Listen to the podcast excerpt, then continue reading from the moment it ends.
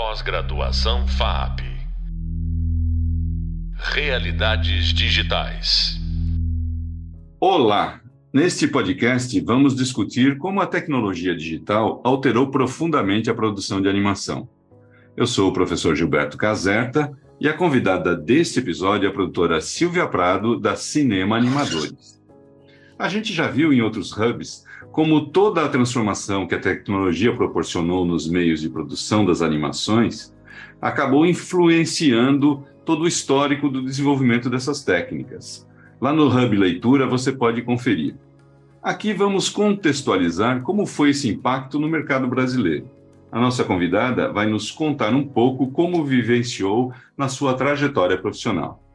Seja bem-vinda, Silvia. Para a gente começar a conversa, eu queria que você se apresentasse um pouquinho, contasse um pouquinho da sua trajetória para os nossos ouvintes entenderem um pouco o que você já fez e aí a gente vai seguir conversando um pouco sobre produção.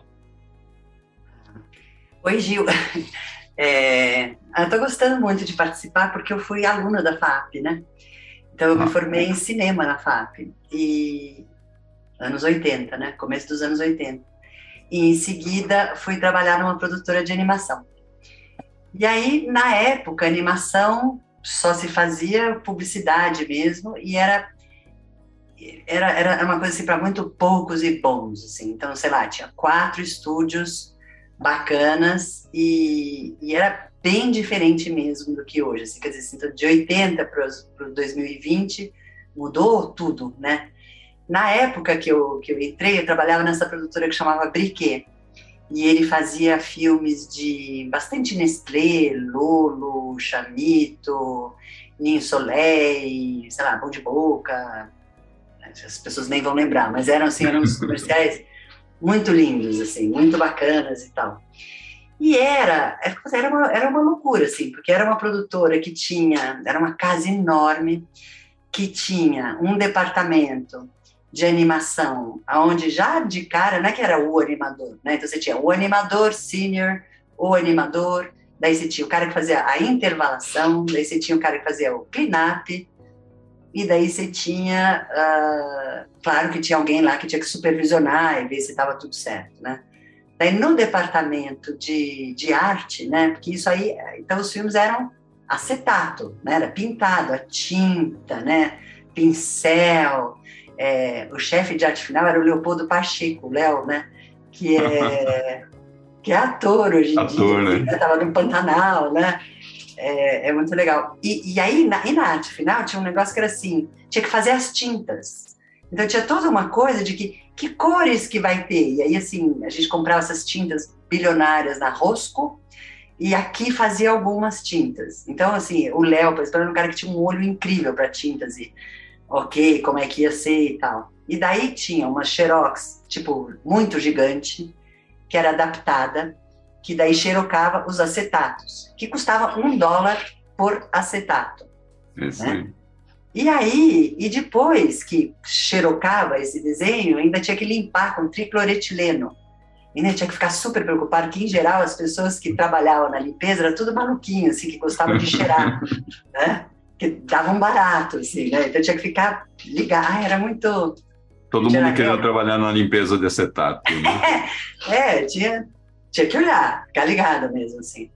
E aí, bom, enfim, então tinha essa, essa situação que era os caras, sei lá, imagina que eram 24 desenhos para cada segundo, segundo, né? Então, ou seja, fazia comercial. Então, 30 segundos davam 720 desenhos, mas não é que é 720, é vezes 4 porque tinha o desenho em si, mais a luz, mais a sombra, mais o highlight, né?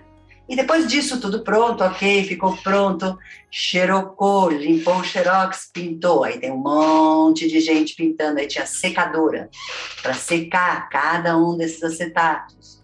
Depois ia filmar no tabletop.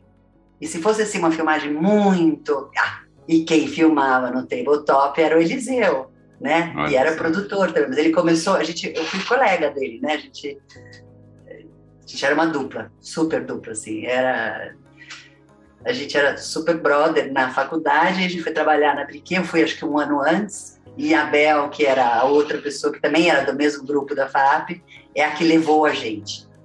Então, deixa eu só fazer um parênteses aqui para quem está acompanhando a gente. O Eliseu é o professor, o Eliseu que trabalhou com a Silvia, é o professor que acabou criando o curso de graduação em animação aqui na FAP. Pode continuar. Então. Né, porque um apaixonado por animação, né? E aí, bom, enfim, e aí então ele fazia toda essa parte das filmagens, das pirotecnias que, que tinha depois também, que era super, muito manual ainda, era mecânico quase, né? Assim, era uma coisa bem... E aí a coisa foi mudando aos pouquinhos, assim, pô, não tinha nem computador mesmo, né? Tinha zero computador, nem para escrever, nada assim. Eu fazia, eu comecei fazendo atendimento.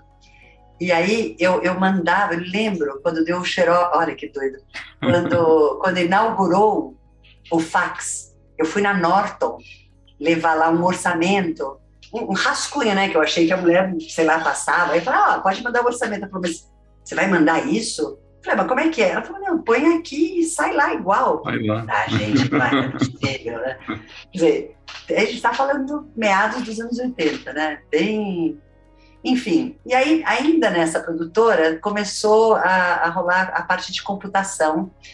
E aí eu me lembro que a gente pegou um. Ai, foi super interessante também. Era uma assinatura. A assinatura é a parte final do, do comercial, né? Quando termina, quando tem a marca, né?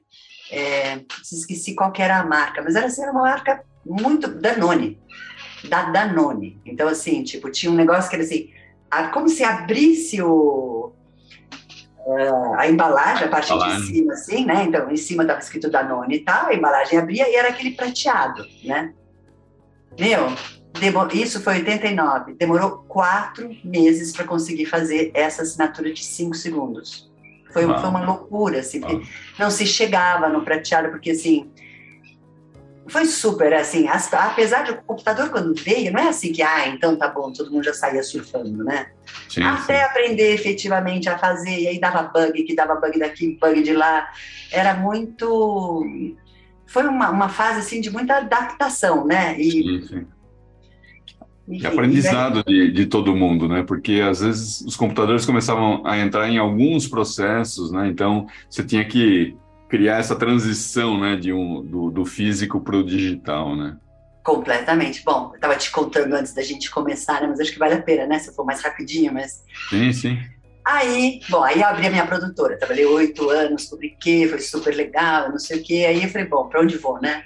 Abri a produtora, eu e o Eliseu, chamava TT1, maior orgulho e tal, bom, no primeiro ano a gente conseguiu logo ficar cliente da, da Thompson, que era uma super agência maravilhosa e tal.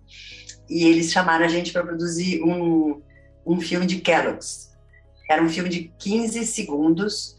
E aí estava nesse momento em que assim a parte da animação ela era feita manualmente ainda no papel, né, desenho a desenho, e a finalização aí já não. Então assim escaneava.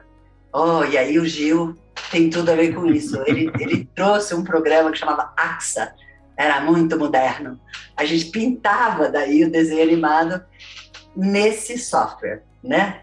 E depois finalizava usando o After Effects, ou mesmo o AXA, mas no, no caso aqui, o, o cara que trabalhava comigo gostava de finalizar no After Effects. Bom, enfim, na reunião de cara, a, atendimento já me impressionou, porque produtora pequena, porque ainda nessa época eram poucas produtoras, né? Porque tinha que ter muita estrutura, muito conhecimento. Agora já começava a ter um, de um jeito meio que diferente, mas você tinha que conhecer as pessoas. Então eu, quando a gente abriu, a gente foi bem, né? Assim, cons conseguiu pegar projetos bacanas e tal. E aí falaram, olha, legal, você teria um mês para fazer isso, mas é o seguinte, é 15 dias, é pegar ou largar. Aí eu falei, não, então beleza, vamos lá.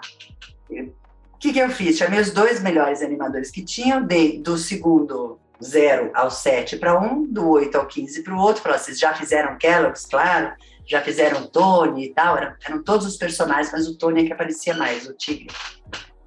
Quando chegou na hora de apresentar, bom, enfim, varamos noite, não sei o quê, papapá, quando chegou na hora de, de apresentar para cliente, ela sacou que tinha duas cabeças diferentes, porque eram dois model sheets, né? Porque um animador tinha trabalhado com, com o Kellogg's anos antes, outro animador tinha trabalhado recentemente. E aqui um parênteses também, que é, é, é o fim da picada, né? O cliente tem que fornecer para a gente todos os recursos. Olha, o model sheet é esse, mas também não, né? Então o cara não te dava e continua não te dando, né? Eu acho que essas coisas não mudaram, né? Cliente é sempre um pouco ele acha que pagando você vai lá e bora lá, né? Então, não você vai atrás de tudo, né? É, não te é dá o prazo, não, não te dá condição, né? E a gente, não, eu quero, quero, quero, bora lá. E aí, putz, quando descobriu que eram duas cabeças, foi um filme de horror, assim, absoluto, né? Aí, por sorte, já estava nesse momento que era computador, era a finalização no computador. Então, o que é que foi feito?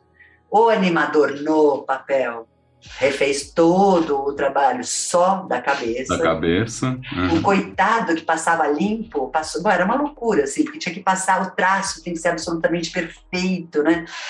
Enfim, conseguiram fazer, a gente passou para o computador e aí tinha que ir ajustando o pescocinho do, do personagem em cima do. Montar a cabeça no lugar Nossa, certo.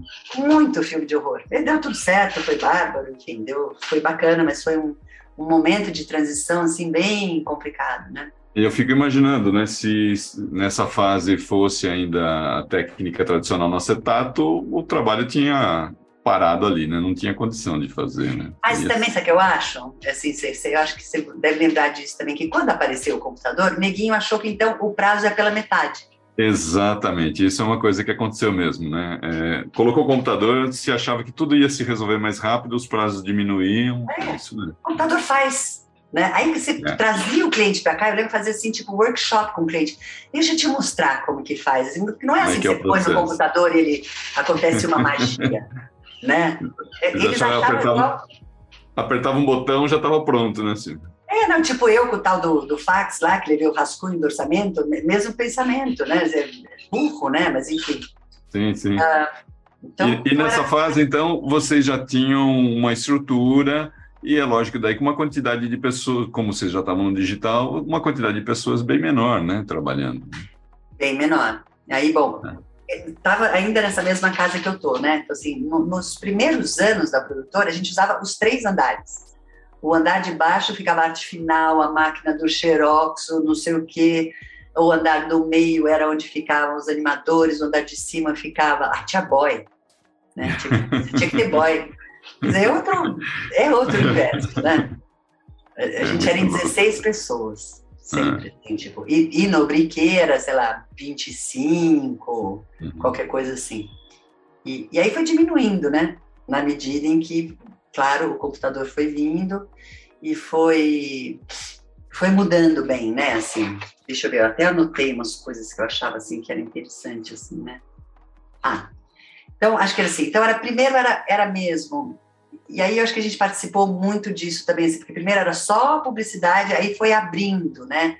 Para ter alguns curtas. Naquela época lá do depois mesmo a gente com o computador, a gente fazia um minuto e meio, dois minutos, três minutos de animação por mês. Ponto, Era muita né? coisa, né? É, e hoje em dia, gente, o que, que, é isso, né? Assim, é, é. ter animador que faz isso por dia, né? Fácil, né? Quer dizer, então, eu acho que foi, foi mudando também muito o conceito da própria animação, né? Lembro que a uhum. primeira vez que eu vi o Tumbum, não sei se eu estou dando um pulo muito grande, assim. Não, mas é, é, é, um pouco isso, é importante. Pode né? Então, assim, eu lembro que eu, eu, eu, a gente pegou um, foi fazer um projeto que era o Sapo Chulé. E aí, é, vamos lá, bora, vamos então fazer com esses programas. Mas eu fui para o Canadá, foi super bom. Eu fui fazer um curso antes disso, de produção executiva na GV, que eu falei, nossa, encontrei o meu caminho, foi muito legal. Me associei à, à BPI TV, que, é, que era a associação bacana, que levava as pessoas para tudo quanto era lugar, para Cannes, para Nova York, não sei o quê, Canadá, enfim. Entrei, me joguei ali e a gente foi fazer o primeiro trabalho e eu fui tentar entender um pouco como é que era feito, o que, que era feito. Teria que ser um trabalho global, né? Porque se fosse uma série que a gente ia fazer com o Canadá, a gente tinha que fazer um pedaço aqui, eles outro pedaço lá. Como é que Sim. era? Ah, o tal do tumbum, ah, vamos ver e tal. E na primeira vez que eu olhei, falei, gente, esse o Disney deve estar tá se rolando debaixo do, da terra, né? Porque assim, é nossa, é tão outro conceito, né? A gente já achava que Hanna-Barbera, né? Ah, né? Mas assim, essa, esse olhar né, da animação, é, que não tem mais, tem um pouco ainda, mas sei lá, o tal do squash, stretch, não sei o que lá, os, os princípios que a gente usava, né, que antecipa e não sei o quê, hoje em dia é tão diferente, né? E, se, e fica meio antigo mesmo, se você olha, né? A coisa mudou, né? A linguagem é outra. E a gente vai se adaptando também, né? Como consumidor também, né? A gente vai aceitando outras coisas também, né? Super, né? Porque de repente é. você tem que fazer Menina, você tem que fazer uma série de, sei lá, uma hora e meia, né? Que vai durar uma hora e meia, que é quase que praticamente um longa-metragem. Você tem que fazer ela em quatro meses, sei lá, seis Sim. meses. Como é que faz isso? Né? De novo, não tem milagre, né? Lógico, então, você, lógico. Você usa todos os recursos, né? E aí também a gente tem uma história bonitinha, né? Porque a gente, a gente, eu e o Gil mesmo, aqui o professor Gil, é, a gente tinha esse, esse festivalzinho que chamava Up to Three, que era uma mostra de animação que rolava no Canadá dentro de um festival de cinema brasileiro. E aí a gente acabou que trouxe para o Brasil, é, fez uma parceria com a Tumbum, e, e, a gente deu um curso, lembra, assim, bacana, para as primeiras, é. primeiras produtoras, ensinando como é que usava, teve um... Foi muito legal, né? Foi quando aconteceu o primeiro concurso de que chamava Anima TV, que foram escolhidos 17 projetos para fazerem 17 pilotos. Isso aí. E isso foi 2009 já. É o que meio que deu start ao uso do Tombu nas produções de série, né? Foi meio que um, o momento da, da produção de série, é, vamos dizer, tomar volume, né, Silvia? Muito. E que também que ah. eles investiram muito, né? Então eles deram as, as, licenças de graça, né? Eles ajudavam, enfim. Foi uma fase de parceria com o Canadá bem legal, né? Bem, bem rica, né? Porque acho que essa coisa também, é, isso é interessante também, porque a possibilidade de você produzir em volume também implica, que é um dos itens que eu tinha listado para a gente conversar um pouquinho, nesse lance da distribuição de conteúdo, porque não adianta você com um filminho embaixo do braço, não vai conseguir negociar a distribuição ou colocar isso em, em várias praças, né? Então, uh, ou você país ou você associação, de alguma maneira você precisa é, conseguir atingir um volume de produção para se tornar relevante e conseguir esses espaços de distribuição, né? Bom, daí não vai dar tempo, mas eu acho que assim as associações têm um papel super forte nisso, né? As leis, né? Que não, não exatamente agora, nesse momento, o Bolsonaro Sim. nem está mais tão forte, mas é, aconteceu um movimento bem grande de, de, de, empoderar as produtoras, os canais, né? Quer dizer, essa, teve várias leis que ajudaram muito na produção, na aquisição e na exibição, né? Então uhum. foi uma maneira muito muito fértil, né? Quantos projetos conseguiram ser feitos, né? Assim, e hoje em dia ainda, né? Assim, eu acho que por conta do streaming também, né? E quanta sim, coisa abriu, né? Na medida que vai abrindo cada vez mais, né? A gente já vi, não tem essa coisa mais da janela, que você tem que começar num lugar. Os formatos também, né? Se tornaram mais flexíveis, né? Muito. Acho que assim, hoje em dia é um, é um, tá um, um bom momento para quem está trilhando a coisa, o caminho da animação, né? E, e, eu sei que a gente tinha um pensamento assim de que para onde que vai, né, o profissional da animação, né? Então acho que assim game é um caminho sem dúvida, né, forte. É, pequenas animações autorais, pequenos canais, né, porque cada vez mais tem tido uma distribuição forte e tem maneiras de revenue share, de ganhar algum dinheiro uhum. dessa maneira, e marcas que também estão bancando um pouco isso, né? Algumas marcas que vêm bancando é, projetos e mesmo uh, janelas, canais de YouTube onde você consegue estar tá, tá passando, né? Muito legal. Infelizmente, a gente poderia continuar conversando muito aqui, acho que a gente tem muito assunto, e é legal para vocês que estão ouvindo o podcast, estar tá sempre atentos a essas mudanças do mercado, porque elas também acabam direcionando para onde você precisa, como criador, como produtor, também se direcionar, né? Então, procurar esses nichos, atender certas demandas do mercado, né? Eu queria agradecer muito, então, Silvia, obrigado demais pelo seu tempo. É, como a gente pôde ouvir aqui, gente, a tecnologia transformou não apenas os processos produtivos, mas como também as relações de trabalho e consumo das produções animadas, né? No próximo podcast, a gente vai falar com quem também passou por toda essa transformação, só que pela ótica do animador. Eu vejo vocês no próximo episódio. Silvia, super obrigado. Obrigada foi a você. ótimo falar com você. Boa. Valeu. Até uma próxima. Tchau, tchau. Pós-graduação FAP. Realidades digitais.